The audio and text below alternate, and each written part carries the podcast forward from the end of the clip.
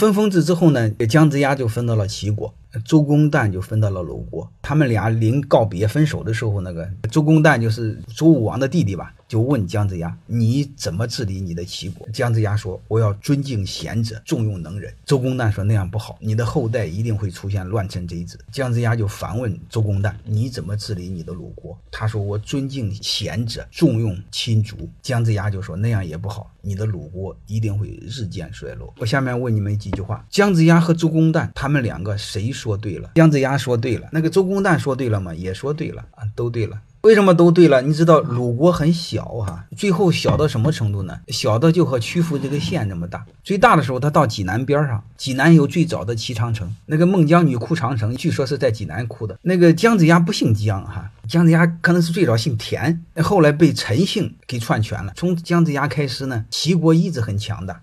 他老用能人，所以他的国家做的很大。但是用用着就乱套了，他用了一个这个陈姓的人，然后陈姓的人慢慢的就篡他家的权，所以齐国分两段，一个是田齐，一个是陈齐，大概就他两个都说对了。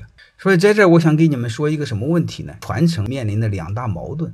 第一个矛盾就是你交给你的孩子，将会像鲁国一样日渐衰落。你两个孩子选一个能人，概率很低很低。但是你会发现，如果你要重用外人，重用能人，那你的选择面就广了。你整个社会选能人，所以你的企业会发展很好。关键是这个社会上的能人，他不是你的儿子啊，他将来之后，他有可能把你公司的名字改成他的名字，你的公司就不是你的了。所以，我们传承就面临两个选择：传给自己的孩子。黄鼠狼生耗子，一窝不如一窝。然后传给外人，虽然可能做的很大，但问题大大一定程度不是我的。